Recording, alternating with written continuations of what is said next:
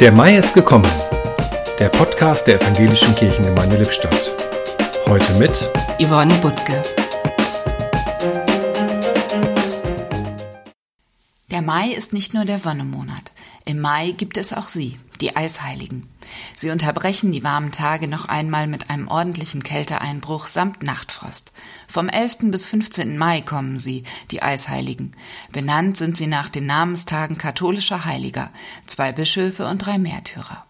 Gartenliebhaber wissen, dass sie bei frostempfindlichen Pflanzen lieber die Eisheiligen abwarten sollten, bevor sie sie ins Freie setzen.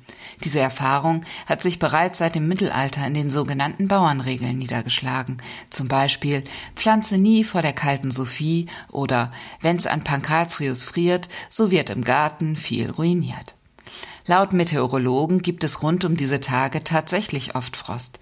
Die alten Bauernregeln sind also nach wie vor aktuell. Mich erinnern diese Regelmäßigkeiten daran, dass nichts in der Schöpfung einfach so zufällig passiert, sondern dass sie einer Ordnung folgen und dass diese Ordnung nicht in unseren Händen liegt. Wir können sie beobachten, vielleicht sogar erklären mit Hoch- und Tiefdruckgebieten und Temperaturströmungen. Doch geschaffen hat sie ein anderer. Herr, wie sind deine Werke so groß und viel, du hast sie alle weise geordnet, und die Erde ist voll deiner Güter.